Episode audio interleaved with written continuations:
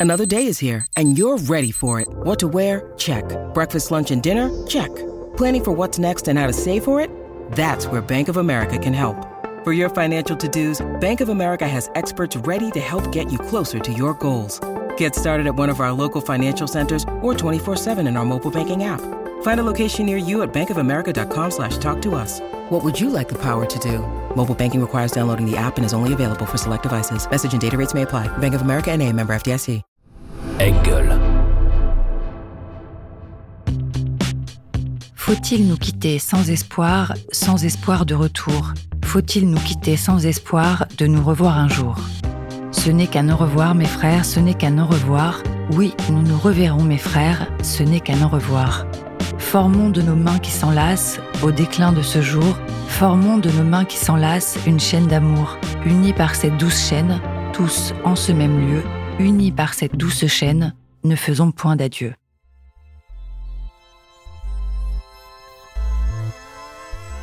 Je suis Mathieu Thomé, le frère de Carole, praticienne en développement personnel, coach et exploratrice insatiable. Carole est mère, mariée, divorcée, cadette, orpheline d'une mère qui avait elle-même été adoptée, et comme nous tous, elle a une mère, un père, quatre grands-parents, huit arrière-grands-parents, une famille. Je suis passionnée par l'être humain, l'histoire unique de chacun et notre altérité.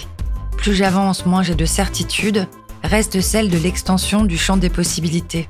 Je suis Carole Thomé, la sœur de Mathieu, praticien en développement personnel, coach et explorateur insatiable. Mathieu est père, marié, divorcé, remarié, benjamin d'une fratrie, membre actif d'une fraternité et comme nous tous, il a une mère, un père, quatre grands-parents, huit arrière-grands-parents, une famille. Ma croyance, c'est que nous sommes tous et chacun créateurs de notre propre réalité. Je suis passionné par la relation, la relation à soi, aux autres, au monde. Et le lave-linge parle justement d'un système de relations dont nous sommes tous issus, la famille. Dans cet épisode, nous allons aborder le sujet incontournable du deuil et spécialement de son accompagnement. Et c'est un épisode très particulier pour nous puisque nous recevons notre grande sœur Azul et la fratrie est donc au complet. Et oui, et effectivement, Carole, nous recevons Azul, qui, comme tu l'as dit, est l'aîné de notre fratrie. Azul se définit comme lié au vivant et à l'invisible par ses créations artistiques, les rituels et cérémonies qu'elle offre pour transformer nos douleurs en sagesse, à travers son écriture et en initiant des visions comme Soul Land. Azul se dit un peu corbeau, beaucoup mycélium et en grande partie eau. Alors il est important de préciser que pour cet épisode, Azul n'est pas avec nous en studio et que donc euh, nous enregistrons à distance. Bonjour Azul, bonjour Sista, bienvenue dans le lave-linge. Bonjour ma sœur. Oh, je suis très émue et très ravie d'être avec vous deux. C'est fort. Hein C'est fort. Waouh. J'ai chaud. Et pour commencer, présente-toi s'il te plaît.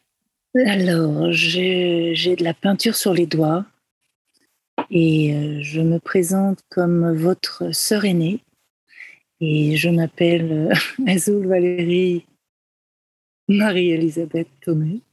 Et euh, je suis euh, avec un cœur battant et très émue d'être avec vous et de parler de ce sujet qui euh, est très cher, qui est le deuil. Comment c'est devenu un sujet très cher pour toi?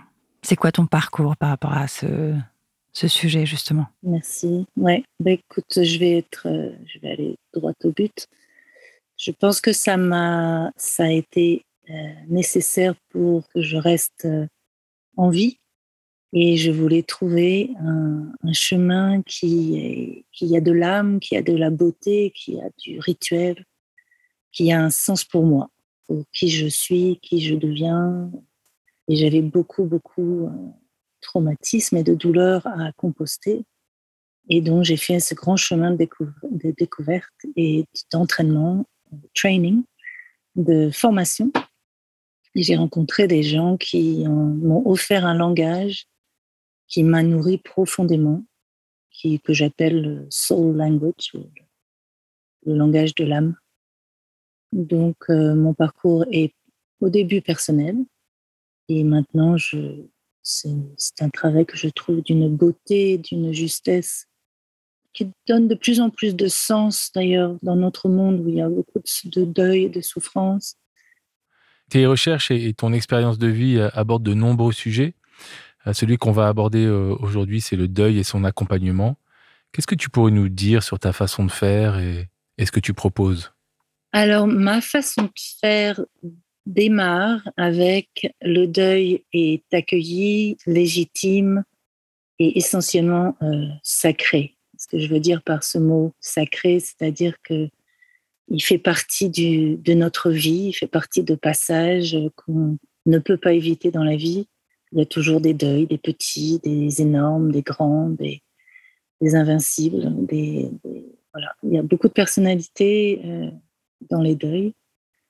Et euh, je me ravis de créer des espaces de rituels où les gens peuvent venir s'asseoir et être à la rencontre d'une façon assez intime, en fait, avec le deuil. Je voudrais juste un tout petit peu parler du deuil qui, en, anglais, s'appelle grief. Et quand je parle, moi, de deuil, euh, j'inclus donc la tristesse, mais aussi la colère, la rage, la paralysie, même au bord de la folie. Ça fait partie aussi du deuil, de certaines phases du deuil. Et toi, tu proposes des cérémonies, des rituels, tu accueilles ces gens et tu les accompagnes à traverser cette folie, par exemple, dans le cas extrême dont tu parlais? Mmh. Oui, alors moi, il y a différentes, euh, différentes euh, formes. Celui peut-être je peux en parler maintenant, c'est des cercles de compostage de deuil. Et euh, donc c'est vraiment regarder aussi l'alchimie du, du, compost. Moi, je suis aussi je fais pousser des légumes, donc je connais un peu l'alchimie du compost. Et l'alchimie d'un bon compost, c'est il y a du feu, il y a de l'eau, il y a de l'air, il y a de la terre, il y a des, des micro-organismes qui transforment quelque chose dont on n'avait peut-être plus besoin et qui nous dévitalisent en quelque chose qui peut, en fait, on peut planter la vie dessus. Hmm. Donc ça, c'était le point de départ. Et aussi l'obscurité. Euh, j'ai beaucoup d'expérience maintenant d'être dans des grottes ou, ou, dans des endroits complètement euh, obscurs. Il y a quelque chose de primordial en fait.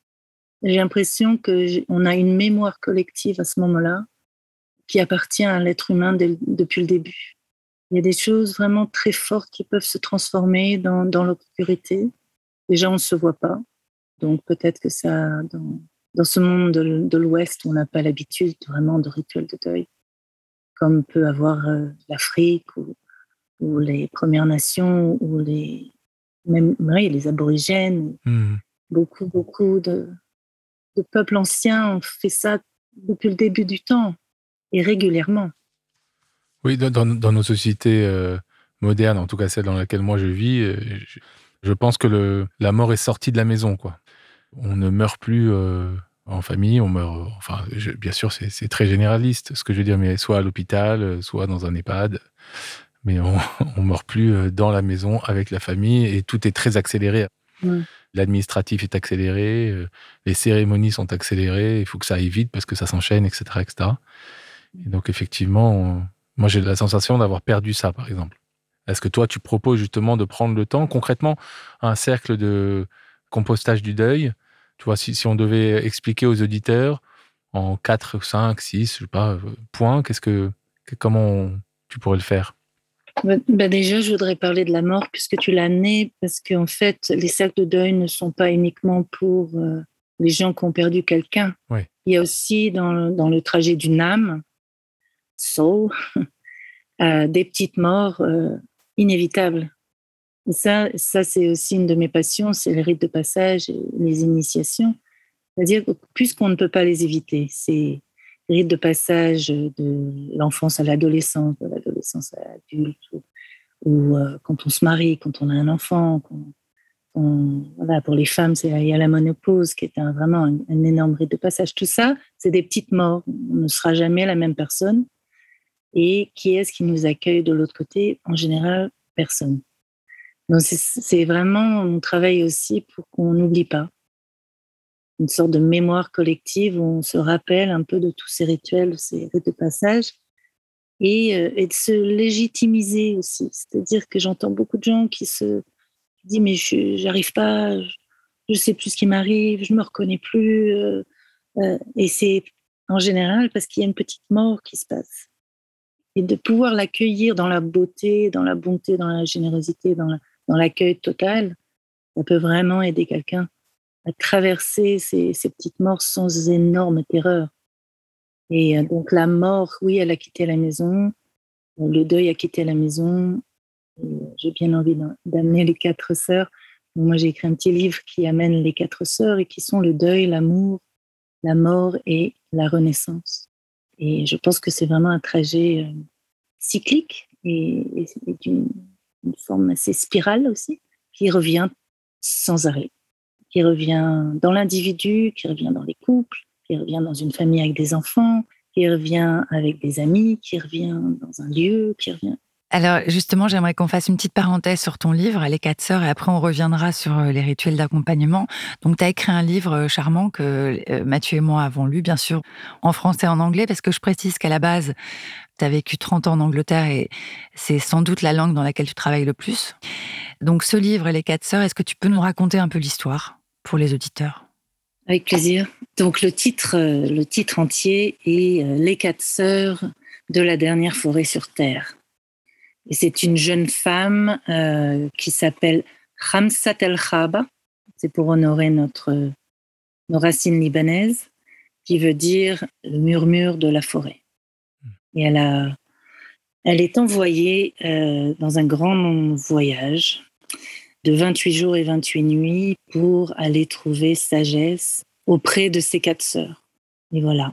Et elle est avec des alliés et elle les trouve dans la dernière forêt sur Terre et elle raconte que leur village, son village, le village de ses aînés, le village de, des enfants, est en train de périr. Et on entend donc la sagesse de ces quatre sœurs. Je n'en dirai pas plus. Ben, ça m'a redonné envie de relire pour la centième fois. ouais, c'est un bouquin qui est illustré euh, de façon merveilleuse également. Donc, on va revenir euh, au rituel d'accompagnement. Donc, imaginons quelqu'un qui, bah, par exemple, traverse euh, tu parlais de, même d'événements familiaux ou d'événements de vie comme la ménopause ou, euh, ou l'adolescence. Cette personne vient te voir et tu vas l'accompagner donc dans ce, dans ce passage. Est-ce que tu peux nous raconter un peu des façons de faire pour toi? Il, est vrai que je travaille des, quelquefois avec une personne, mais en général, je, je, crée des rituels collectifs. Mmh c'est pas tête à tête. Je fais un peu de travail comme ça, mais en général, j'encourage les gens à venir dans les cercles. Ouais, dans les cercles de parole. Voilà, c'est des cercles de compostage, de deuil, mmh. ou c'est un rituel. On va un peu plus profond. Je pense que, que, juste une, un cercle de parole, parce que c'est un rituel, parce que c'est une cérémonie, parce que ça appelle l'invisible, ça appelle les alliés, ça appelle la nature, ça appelle la beauté. Tout est, tout est, il y a une préparation de presque deux jours à chaque fois. C'est vraiment quelque chose. Euh, Et en quoi consiste la préparation, justement? Ouh. Hey Est-ce que tu peux en dire, mmh. en tout cas, sans dévoiler euh? oh. Alors, euh, déjà, c'est de trouver l'endroit et de trouver un endroit qui, qui est d'accord. Et là, je ne parle pas de, des cercles sur Zoom, bien, bien sûr, qu'on va faire bientôt, mais si c'est un endroit, déjà, il faut y aller avec des offrandes. Enfin, je vais, j'y vais avec des offrandes pour voir si c'est le bon endroit, si cet endroit est, d'accord. Donc, par exemple, une forêt. Euh, une forêt, euh, même une yourte ou, euh, ou un immeuble. On en a fait en Amérique dans des immeubles très modernes. Ok. Oui, oui, tout à fait. Et c'est pas, on n'est pas obligé d'être. voilà, ça peut être fait n'importe où du moment que il y a consentement de cet endroit. Ça, c'est le début. C'est le début toujours. Et j'amène des fleurs, des cadeaux. Et ensuite, je, je, je communique avec mes, mes alliés. J'ai beaucoup d'alliés qui m'aident. Je ne ferai jamais ce travail seul. Ce serait irresponsable de ma part. Je, je, je, le pense de plus en plus, en fait. Je, me rends compte que j'ai vraiment besoin d'aide une sorte d'humilité qui me, qui me renforce, en fait, de, plus en plus. Et euh, voilà, il y a pas mal de préparations comme ça. Et puis, il y a l'endroit. Une fois qu'on est dans l'endroit, c'est de le rendre le plus beau possible. C'est vraiment que les gens arrivent avec un sentiment de, Moi, je les accueille comme des rois et des reines. Mm. Je les accueille pas comme des gens brisés, du tout, du tout. Ce sont des gens qui sont accueillis, légitimes, reines et rois, euh, absolument. Et la beauté, tout de suite, déjà, amène les gens dans leur cœur et, quelquefois, les, larmes commencent là. Parce que la beauté, c'est tellement fort. Voilà, tout le monde se sent accueilli dans cet endroit et on commence comme ça et quelquefois on va vers l'obscurité totale, quelquefois non. Ça dépend, ça dépend qui est là aussi. Pourquoi c'est important l'obscurité totale? Moi, dans mon observation, euh, c'est que nous sommes dans une culture déjà qui n'a pas l'habitude. Mmh Moi, j'ai été éduquée par, euh, par beaucoup de gens. J'ai beaucoup de gens à remercier. Et il y a une femme dont j'ai envie de parler tout de suite, puisque tu me poses cette question, c'est Sobunfu Somé, qui vient du peuple d'Agara à Burkina Faso, qui est morte.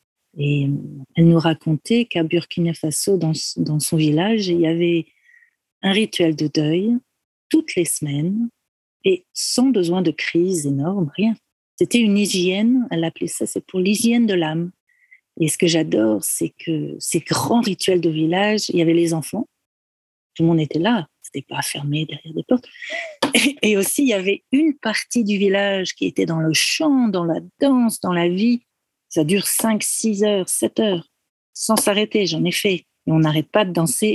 Et, voilà. Donc, il y a le village, la vie d'un côté, et puis il y a des hôtels pour le deuil, pour les ancêtres, et pour le pardon de soi-même. Et les gens tissent entre tous ces hôtels et entre villages c'est un cadeau. Elle, répétait ça souvent et je le répète souvent. Je me dis, le deuil, notre deuil, notre libération de ce qui nous pèse sur le cœur est un cadeau pour la vie. Et elle me disait bien que si le cœur est ouvert, eh ben, il a moins tendance à faire du mal, déjà, et à s'isoler, et à se séparer. Et donc, ces gens qui allaient euh, à l'hôtel du deuil, quand ces gens finaient leur première vague, tout le monde connaît ces vagues, eh bien, elles reviennent et on les accueille avec des énormes câlins et des remerciements et on les tient jusqu'à ce que ces personnes aient assez de force pour commencer à chanter et à rejoindre la chanson. C'est la même chanson pendant 7 heures, 6 heures. Et donc, on ne s'écroule pas dans notre deuil, on ne s'écroule pas dans notre tristesse, on est tenu par la vie et par, euh, par le village entier. Ça me donne des frissons là tout de suite. Mm.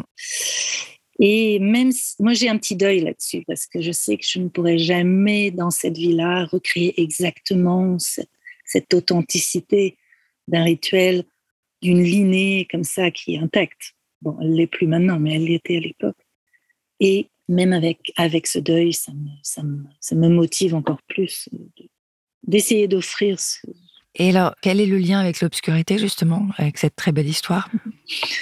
Oui, merci. J'ai fait un énorme cercle. Euh, un petit voyage. Un petit voyage. Euh, Et tu nous as fait voyager en plus. Ah, bon, en même temps, ça se passait la nuit, hein, la plupart des rituels. Mais donc, moi, je parlais de cette culture, de notre culture qui, donc, n'a pas eu ce genre de rituel toutes les semaines avec son village entier. Et j'ai remarqué, bon, la première fois, j'ai offert quelque chose de similaire et j'ai vu qu'on était loin de ça et qu'il fallait que j'y aille doucement et que je commence là où on est. Mmh. Et donc, euh, le compostage, je suis une passionnée du compostage. La vie vient de l'obscurité. Donc, euh, voilà, j'ai hérité d'une tente noire extraordinaire, toute noire, toute noire, que j'ai mis dans un village hall. Et j'ai commencé. Et j'ai fait des posters, j'ai invité des gens à s'asseoir dans l'obscurité et j'ai bien vu que ça libérait les gens. Juste de pouvoir pleurer euh, dans le noir, de pouvoir euh, taper sur les, sur les points, je sais pas, s'exprimer, de laisser, de laisser couler. Et j'ai vu que ça donnait confiance. Et au bout d'un moment, ça dure presque 3-4 heures, au bout d'un moment, on se rend plus compte qui, qui est qui. Ça devient juste une, un cadeau à l'amour, en fait. C'est un cadeau moi, je les encourage beaucoup. J'encourage beaucoup les gens, oui, à raconter leur histoire au début, et ensuite d'aller dans leur corps. Parce qu'en fait, la tête, quand on est dans le deuil, elle se fatigue, elle s'épuise d'essayer d'expliquer. C'est impossible d'expliquer quand on est dans le deuil. Mais le corps, il connaît. Mm. Le corps, il sait. Il sait bouger. On commence toujours avec la gratitude, ensuite le deuil, ensuite les ressources. Et ensuite, il y a un calme pendant pas mal de minutes où c'est juste, on va, on va être dans la renaissance. On va sortir de cette tente noire, assez fragile en fait, mais renouvelée. Et les la joie qu'il y a à chaque fois qu'on finit les rituels, la vitalité, la joie. C'est vrai qu'on a l'impression qu'on a perdu 15 ans. les yeux sont illuminés, ouverts, et il y a un renouveau qui est évident. Puis on prend un cup of tea, et petits biscuits, on prend son temps. Pendant, pendant ce, moment-là, tu les accompagnes avec la voix et avec des chansons, avec le tambour. comment tu les accompagnes? Après l'accueil que tu as raconté? Oui, bah déjà, je suis jamais seule. Donc, euh, il y a quelqu'un qui va les accueillir, les smudger, euh, avec un bâton d'herbe sèche. De sauge, oui. Euh, oui, de sauge et de romarin et tout plein d'herbes locales en général. Moi, je fais des choses avec des plantes locales.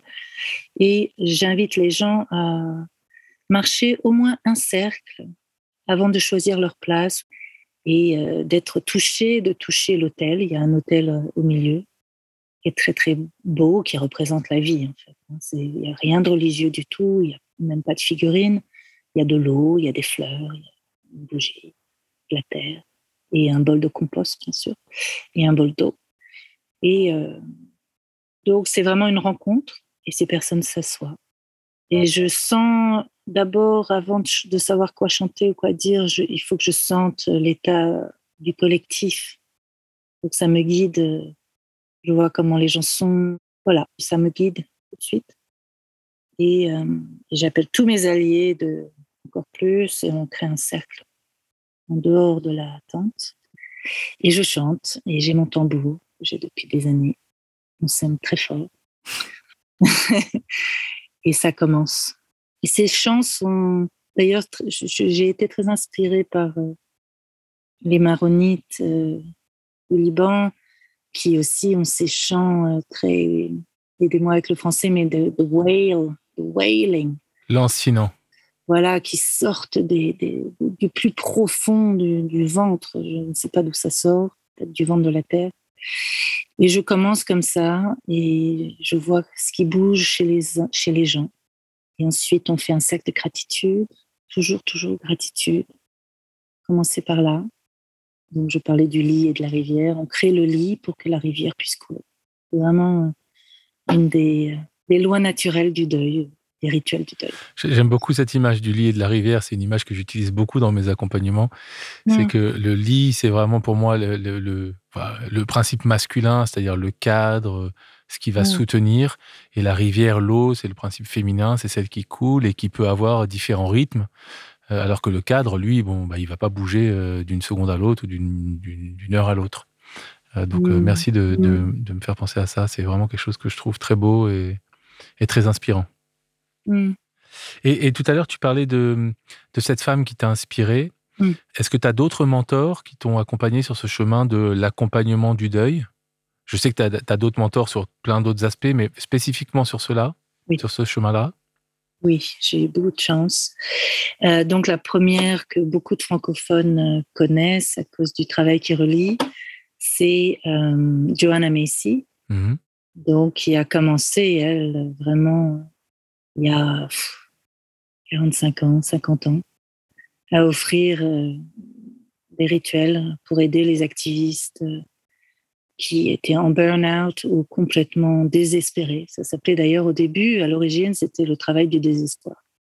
Mais le désespoir, déjà à l'époque, euh, pour l'état du monde, était impossible. Elle, voyait que ça rendait les gens malades. Et donc, elle est bouddhiste et elle s'est inspirée aussi du bouddhisme et a créé euh, tout, tout un extrêmement prolifique. Elle a créé mais je sais pas, des centaines et des centaines de rituels, d'exercices pour euh, rester dans le lien et de rester dans le cœur et de rester euh, dans le soutien, dans l'entraide, dans la joie et dans la créativité. J'ai appris avec elle il y a 25 ans. Elle a 92 ans et est encore en pleine vie. C'est magnifique. Alors, merci de nous avoir euh, partagé le travail de Joanna Macy qui t'a inspiré. Quelle a été l'étape d'après dans ton inspiration? Euh, ben, Donc, je vais parler de, quand maman est morte, qui a été euh, une mort assez, assez dure pour mon système et qui m'a initié à tout un corps de travail dont, auquel j'avais aucune idée et euh, ça a commencé pendant la cérémonie de son enterrement, de sa crémation. Je suis très émue. Euh, où, euh, pour la première fois de ma vie, je, pris mon tambour et j'ai chanté devant la famille. Et je me suis montrée, en fait. j'ai montré qui j'étais pour la première fois à toute la famille en chantant en axe, une sorte d'essayer de, d'avoir un accès à, à notre âme en commun, maman et moi et, d'aller au, delà des, drames et des, douleurs et tout ça. Mais quelque chose de encore plus intéressant s'est passé, c'est que euh, je ne pouvais pas la lâcher. En fait, je me suis dit il y a autre chose à faire. Il y, a, un accompagnement que je ne connais pas, mais il faut que je le fasse. Peut-être parce que je suis l'aînée. Je ne sais pas, mais en tout cas, j'ai été appelée à faire des recherches sur qu'est-ce que font les tribus ou les religions, mais qu'est-ce qu'elles font de leur mort? On peut pas juste la laisser comme ça. C'est pas, ça me paraissait euh, d'une douleur et d'une, oh, c'était euh, abominable en fait. Et euh, le jour, le chiffre 40, voilà. Le chiffre 40 est venu vers moi et j'ai décidé d'accompagner maman pendant 40 nuits et 40 jours euh, à la rencontre de ses ancêtres, de nos ancêtres.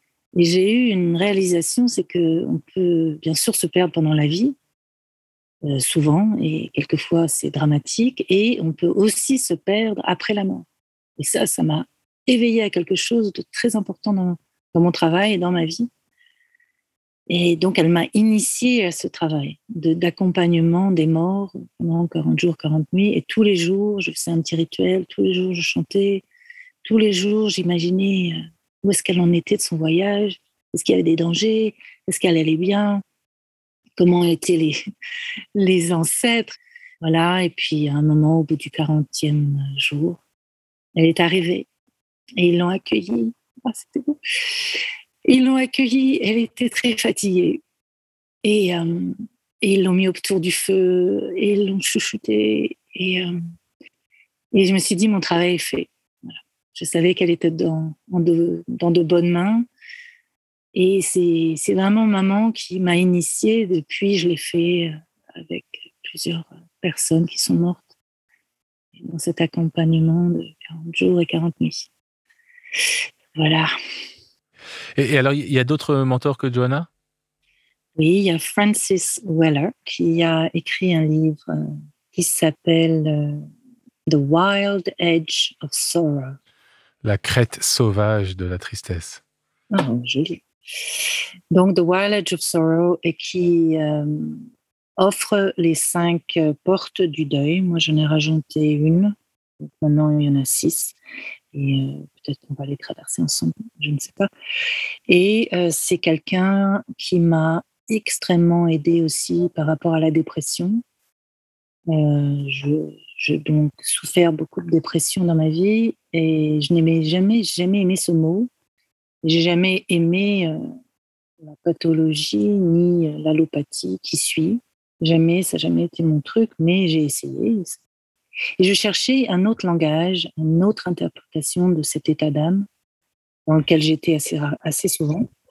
Et lui euh, définissait la dépression comme euh, un moment où l'âme refuse d'avancer avant qu'elle ait exprimé tout son deuil.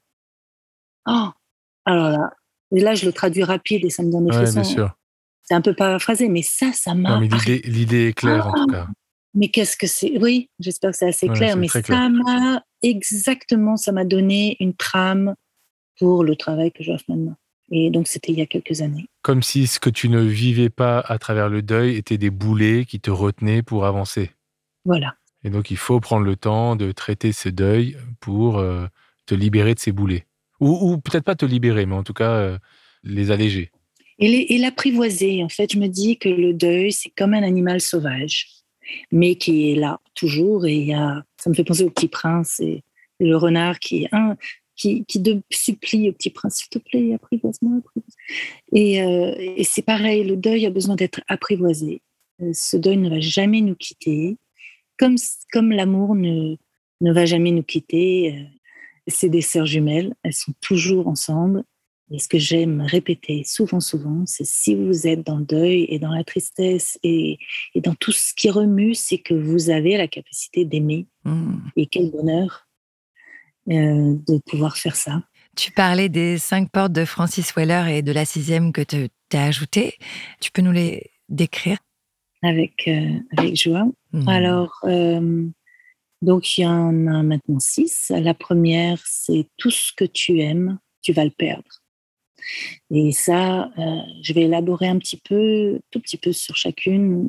C'est vraiment le deuil qu'on connaît le, le plus, les gens qu'on voilà, perd, qui meurent. Et, euh, et, voilà, donc ça, c'est la porte numéro un. Tout ce qu'on aime, on va les perdre. Le deuxième, la deuxième porte, c'est les parties de nous-mêmes qui n'ont jamais connu l'amour n'ont jamais été aimés. Donc ça, c'est à travers le traumatisme ou, des violences ou, des trahisons. Il y a des morceaux de nous qui, s'éparpillent un peu partout. Et c'est un trajet, en tout cas pour moi, d'une vie entière, d'aller récupérer ces, ces parties qui sont souvent dans l'ombre et de les accueillir et de les rendre légitimes. Donc ça, c'est la, la porte numéro 2 qui m'émeut beaucoup. La troisième, euh, qui fait aussi partie de, de l'éco euh, qu'on entend souvent, c'est euh, la peine du monde. C'est la peine de notre monde. Et donc, c'est des gens qui viennent dans mes cercles qui, qui pleurent parce qu'une rivière est morte ou qu'une forêt a été aplatie ou que 200 espèces sont rendues ex extinctes.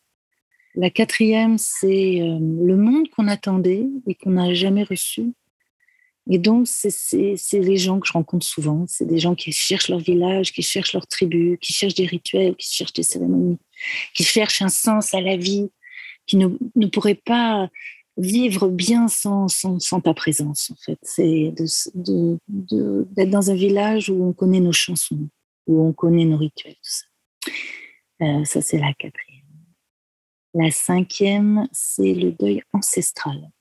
Et celui-là, c'est celui qui est passé donc euh, de génération en génération en génération. Si euh, nos grands-parents, nos arrière-grands-parents n'ont pas eu la possibilité euh, de traverser leur deuil par rapport à la guerre, par rapport à la famine, par rapport aux maladies, par rapport à leurs pertes, par rapport aux fausses couches, et par rapport à la cruauté que peut-être ils ont transmis ou reçu.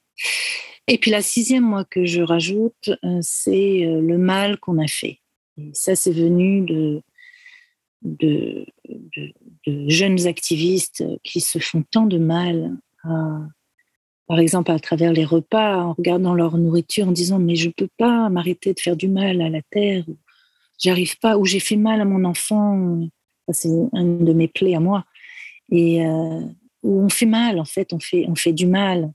Voilà, quelquefois, je, suis inconsciente et je fais du mal. Et donc, c'est une porte que je voulais ouvrir pour qu'elle soit légitime aussi. C'est-à-dire que je pense que dans notre monde actuel, c'est impossible. Je ne vois pas comment on peut ne pas faire de mal. On prenne notre voiture, qu'on achète euh, quoi que ce soit, sauf si euh, notre changement de vie est radical.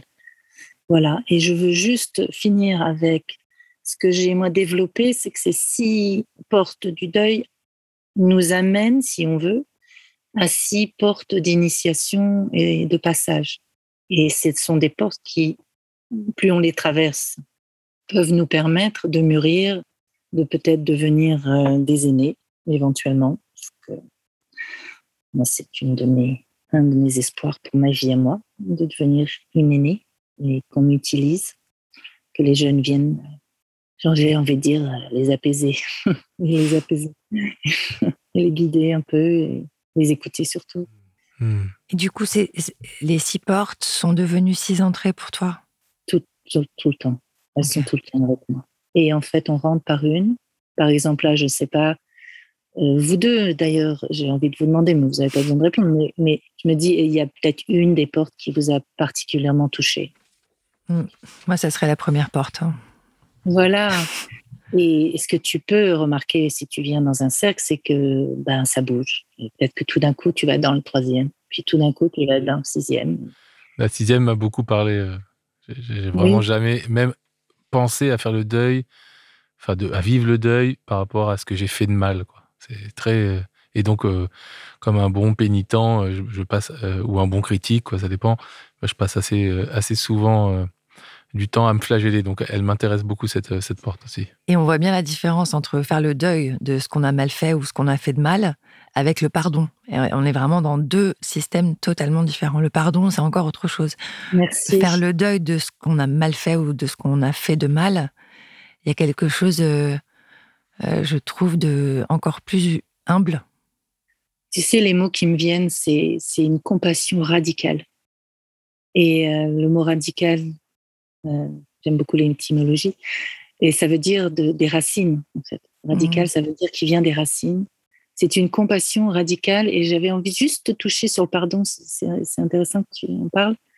C'est qu'un des hôtels euh, avec lequel on travaille, c'est le pardon de soi. C'est pas le pardon des autres. Et j'ai mmh. trouvé ça, ah, ça m'a tellement aidé. Je trouve ça vraiment très inspirant et, et très intéressant toute cette euh, notion de l'accompagnement du deuil. Euh, avec Kalima, donc euh, c'est une plateforme de cercle de parole, on, accompagne euh, des personnes qui, vivent le deuil. Alors on ne le fait pas à travers un cercle de deuil, on le fait à travers des cercles de parole. Et donc c'est quand même assez ahurissant et, extraordinaire mm-hmm. la, proportion de gens qui ne savent pas ce qu'est un deuil et comment vivre un deuil, comment le traverser, et qui n'ont pas eu de, de transmission en fait il, se retrouve face à ça, et là je parle de deuil de, d'un parent ou enfin d'un être vivant, quoi, enfin d'un être humain plutôt, et il n'y a aucune transmission, il n'y a aucune euh, éducation, il n'y a aucune euh, connexion avec euh, qu'est-ce qui doit être fait en fait. Et ils se retrouvent mmh. tous, alors qu'on on vit tous ça quand même depuis des centaines de milliers d'années, mmh. et on, ils se retrouvent tous désemparés, seuls, face à cette porte, si on peut appeler ça comme ça J'aimerais bien répondre un peu à ce que tu dis. Est-ce que ça m'a, fait une énorme tristesse tout d'un coup euh, de me rappeler aussi de. En fait, ça commence à la maison, hein, bien sûr, tout ça, et ce qu'on voit et comment les parents euh, vivent leur deuil et tout ça, et euh, bien sûr, ou ne vivent pas leur deuil.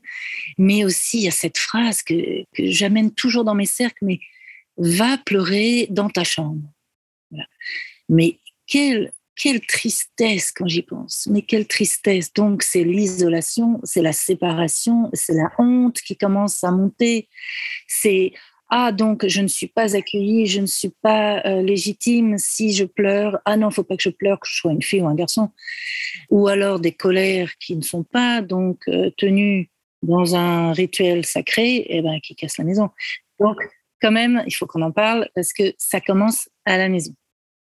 Et moi, j'aimerais bien peut-être là, dans cet épisode, vous offrir un petit rituel que vous pouvez faire chez vous, sans danger aucun. Ça serait formidable et, ça serait une merveilleuse façon aussi de conclure l'émission. Donc de proposer euh, aux gens qui nous écoutent et qui en ont envie de pouvoir s'inspirer euh, euh, de tes pratiques pour accompagner le deuil. Mmh. Alors, euh, c'est un petit rituel. Euh, je dis merci à Sobunfu Sommet qui nous avait appris euh, ce rituel du peuple d'Agara. Et à mon avis, ils font ça dans un lac avec des vraies pierres autour. Mais nous, on va faire ça chez nous. Donc, on va le faire avec un saladier qui est à moitié plein d'eau et des petites pierres tout autour. C'est l'eau qui est le deuil et les pierres, c'est le poids qui pèse sur notre cœur. Voilà. Et j'en ai un, moi, qui est là tout le temps, tout le temps, 24 heures sur 24, euh, dehors. Et quand il y a une sorte de, de lourdeur, de paralysie, de, de quelque chose qui bouge pas, qui n'arrive pas à bouger, même avec la respiration ou avec le chant, ou avec la, sais pas ce que vous faites à la maison, bien sûr. Et eh ben, ce que je propose, c'est un moment euh, vers, euh, vers ce bol. Vous prenez cette petite pierre, vous la placez sur le cœur. Et si vous êtes un peu pudique, vous n'avez pas envie de parler, vous pouvez chuchoter euh, qu'est-ce qui vous pèse sur le cœur? À cette pierre qui représente aussi les ancêtres, qui représente une écoute très très lente et très ancienne, qui connaît tout. C'est comme une grand-mère en fait. Hein. Vous lui dites, qui vous pèse sur le cœur, vous laissez bouger les émotions s'il y en a. Et une fois que la vague est passée, euh, la placer dans l'eau, dans le bol d'eau. Et à un moment, qui est très très beau, c'est qu'à la fin du rituel, il y a tellement de pierres dans le bol, et c'est une façon de, communiquer euh, et de se soulager. Et ensuite, hein, oui, juste à la fin quand même, moi ce que j'aime, c'est quand je prends les petites pierres, je leur demande permission bien sûr, et je leur dis, est-ce que vous voulez que je vous ramène? Donc si elles veulent que je, ramène, je les ramène. Et l'eau euh, de ce deuil, je le donne à un être vivant, donc un arbre, une plante. Hmm. Cette eau qui a été chargée euh, symboliquement euh, et énergétiquement par euh, ce que tu as posé dans les pierres, du coup, elle sera compostée, on peut dire, par la plante. Et donc, c'est le cycle de la vie. Et voilà, exactement. On arrive à la fin du lave-linge. Merci d'avoir accepté notre invitation, Azul, et de nous avoir partagé ton expérience, ta sagesse et ta vision du monde. Si tu avais un seul conseil à donner pour vivre le deuil, quel serait-il? De l'aimer, euh, de l'accueillir, euh, de le rendre euh, légitime et de trouver d'autres personnes avec qui vous pouvez partager vos cœurs Merci ma sœur. Et euh, non, c'est beau. Et pour te retrouver, euh, il y a ton site soulland.org, donc S O U L A N D.org qui est en anglais et en français bien sûr. Et comme à chaque fin d'émission, on va proposer le jeu du lave-linge. Alors vu qu'on n'est pas ensemble en studio, on te propose de poser les six cartes euh, devant nous. Tu vas nous donner un chiffre entre 1 et 6 et on va relever la carte qui correspond et te la lire. 3. 3. 1, 2, 3, ok. Alors, si je devais choisir une mère en plus, je choisirais... Une mère avec un E? Oui, une maman. Si je devais choisir une maman en plus, je choisirais... Mother Earth. Ok. Tu, peux traduire en, français pour euh, les gens qui sont pas. Mère-terre. Mère-terre. Mère Gaïa, quoi. Ouais. Gaïa. Ok. Pachamama. Merci beaucoup, Azul, chère sœur. Euh, Merci, Sista. Très émouvant, en tout cas pour moi, d'être de, d'être tous les trois ensemble euh, pour parler de sujets aussi profonds. Yes. Et ouais, merci beaucoup.